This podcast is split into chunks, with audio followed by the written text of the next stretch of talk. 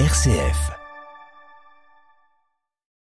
Dans 48 heures, le pape François s'envolera pour le Canada pour aller à la rencontre des peuples autochtones. Une visite sous le signe de la guérison et de la réconciliation. Première étape à Edmonton dans l'Alberta. Son archevêque Richard, Monseigneur Richard William Smith nous dira quels en sont les enjeux. Le Saint-Siège recadre le synode de l'Église allemande. Il ne peut pas prendre de décisions doctrinales et adopter de nouveaux modes de gouvernance. La Syrie va manquer de blé, la récolte de cette année très mauvaise, mais le pays est sous sanctions occidentales et ne dispose que de peu de devises pour acheter des grains à l'étranger. L'Uruguay s'oppose à ses partenaires du Mercosur. Montevideo veut signer un accord de libre-échange avec la Chine, ce qui provoque de vifs débats au sommet de l'organisation du Cône Sud. Dimanche, l'Église célèbre les grands-parents et les personnes âgées, l'occasion de voir qu'apportent ces anciens aux plus jeunes et comment ces derniers les perçoivent. Nous irons pour cela en Côte d'Ivoire. C'est dans notre dossier à suivre à la fin de ce journal. Radio Vatican, le journal, Xavier Sartre. Bonjour, le voyage s'annonce historique. Ce dimanche, le pape François s'envole pour le Canada. Sur place, le Saint-Père se rendra à la rencontre de différentes communautés autochtones, les Premières Nations, Inuits et Métis, quatre mois après leur venue à Rome. Une visite sous le signe de la guérison et de la réconciliation, près de 30 ans après la fermeture du dernier pensionnat autochtone au Canada, dans lequel, avec la complicité notamment de l'Église, plus de 150 000 enfants autochtones ont été enrôlés de force et entre 3000 et 6000 sont morts victimes de mauvais traitements.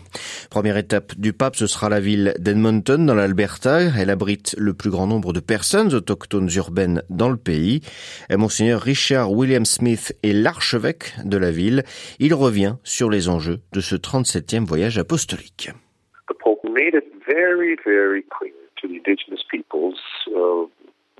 Le pape a fait connaître très clairement aux peuples autochtones sa position et à travers lui la position de l'Église. C'est une position qui entend la douleur et veut y répondre par la guérison, une position qui reconnaît les droits des peuples autochtones et veut les défendre avec eux, une position qui reconnaît le don et la beauté de la culture autochtone et la grande sagesse qu'elle recèle. L'Église veut généralement transmettre aux peuples autochtones un message de solidarité et de soutien de notre part. Et il n'y a personne de mieux placé pour parler en notre nom à tous que le Saint-Père. Les évêques du Canada ont, de bien des façons, exprimé leur désir de se rapprocher, de travailler ensemble avec les peuples autochtones, de discerner avec eux comment nous pouvons faire face aux différents défis qu'ils rencontrent, comment nous pouvons ensemble apprendre d'eux, de leur sagesse et comment nous pouvons en tirer des leçons en tant que pays. learn from them, from their wisdom, and how we can learn from that as a country. Des propos recueillis par Christopher Wells de la rédaction anglophone. Et vous pourrez suivre bien évidemment ce voyage sur nos ondes dès lundi matin, heure de Rome, sur notre site internet pour suivre en direct toutes les activités du pape et sur nos réseaux sociaux. En attendant ce voyage, le Saint-Siège recadre le chemin synodal allemand dans un communiqué publié hier par le bureau de presse du Saint-Siège. Rome fixe clairement les limites de cette initiative suivie depuis 2019 par l'Église allemande et dont les possibles dérives inquiètent. Les Patrignani. Le chemin synodal en Allemagne n'a pas la faculté d'obliger les évêques et les fidèles à assumer de nouveaux modes de gouvernance et de nouvelles approches de la doctrine et de la morale. Voilà ce que l'on peut lire dans cette mise au point du Saint-Siège. Il ne serait pas licite d'initier dans les diocèses, avant un accord convenu au niveau de l'Église universelle, de nouvelles structures officielles ou doctrines, celles-ci représentant potentiellement une blessure portée à la communion ecclésiale et une menace pour l'unité de l'Église, est-il encore affirmé. L'unité de l'Église, c'est bien ce que Rome veut préserver à tout prix face à l'initiative portée par la conférence épiscopale allemande et le comité central des catholiques allemands. Les mots du successeur de Pierre sont d'ailleurs rappelés. Si les églises particulières se trouvent séparées de l'ensemble du corps ecclésial, elles s'affaiblissent, pourrissent et meurent. Le communiqué du Saint-Siège propose donc à l'Allemagne de ne pas faire cavalier seul, mais de s'insérer dans le parcours synodal que suit l'Église universelle pour un enrichissement mutuel et un témoignage de cette unité. Ce chemin synodal est loin de faire l'unanimité depuis son lancement. Le Saint-Père et la curie romaine ont plusieurs fois élevé la voix face à son fonctionnement et aux réformes proposées. Adélaïde Patrignani. Pour plus de précisions, rendez-vous sur euh, www.vaticannews.va. C'était attendu par la communauté internationale depuis plusieurs mois. Un accord entre la Russie et l'Ukraine sur les exportations de céréales doit être signé aujourd'hui. Le texte qui sera paraphé à Istanbul en Turquie en présence du président turc et du secrétaire général de l'ONU prévoit que le blé ukrainien pourra sortir du pays par la mer Noire et que les entraves au transport des grains et engrais russes seront, elles, allégées. Les Italiens retourneront aux urnes pour les législatives anticipées le 25 septembre, décision prise par le président de la République après avoir accepté la démission de Mario Draghi de la tête du gouvernement. La coalition de droite et d'extrême droite est favorite dans les sondages. Le départ de celui qui fut le président de la Banque centrale européenne inquiète les marchés, les taux d'intérêt italiens à 10 ans ayant augmenté hier.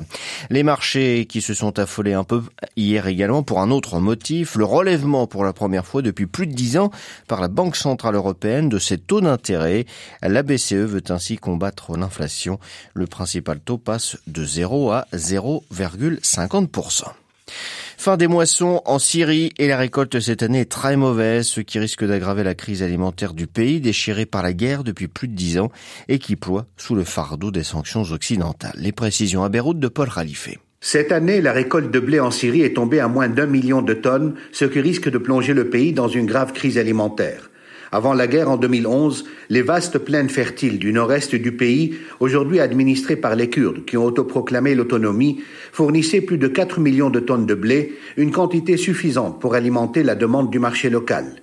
La mauvaise récolte est due à la sécheresse et à la hausse des prix des fertilisants provoqués par la guerre en Ukraine, mais aussi au recul de l'irrigation en raison de la baisse du débit de l'Euphrate et de ses affluents, provoquée entre autres par les barrages sauvages construits dans les zones sous contrôle de l'armée turque. La récolte attendue dans le nord-est du pays n'excédera pas les 450 000 tonnes, moins que les 600 000 tonnes nécessaires pour subvenir aux besoins de cette région.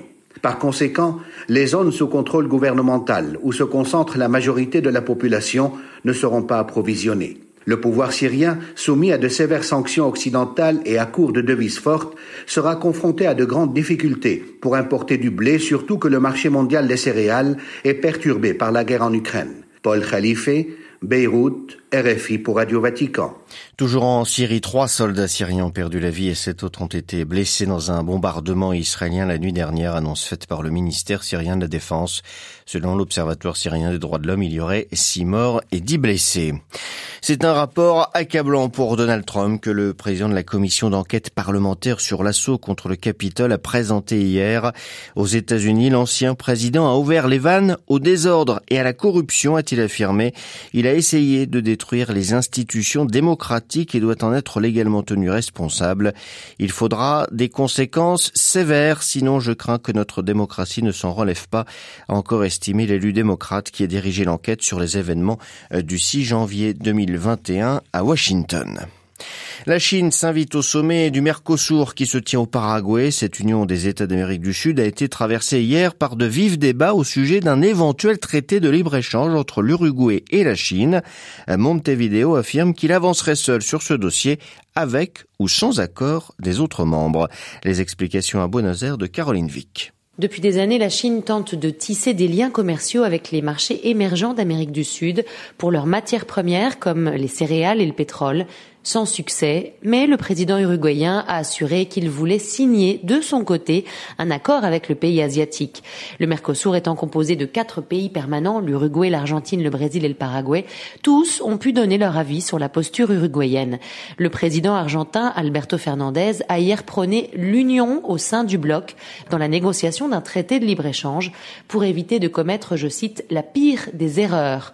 Le chef de l'État paraguayen, qui reçoit ce sommet dans son pays, a affirmé que le Mercosur devait être l'acteur de la sécurité alimentaire dans la région et que les accords individuels affectaient les autres membres du bloc. Bolsonaro, quant à lui, le président brésilien, absent à cause de la campagne électorale, a laissé un message encourageant le commerce et l'investissement dans le monde. En réponse au mandataire, l'Uruguayen Luis Lacachepou a déclaré que selon lui, la manière de protéger sa nation et son peuple était de s'ouvrir sur le monde et a demandé un peu de compréhension. À Buenos Aires, Caroline Vic pour Radio Vatican. Nouvelle opération policière de grande ampleur dans une favela de Rio de Janeiro au Brésil et nouveau bain de sang. Au moins 18 personnes dont une habitante du quartier ont été tuées. 16 sont suspectées d'appartenir à des bandes criminelles. Un est membre des forces de l'ordre. D'autres sources officielles font état de 20 morts.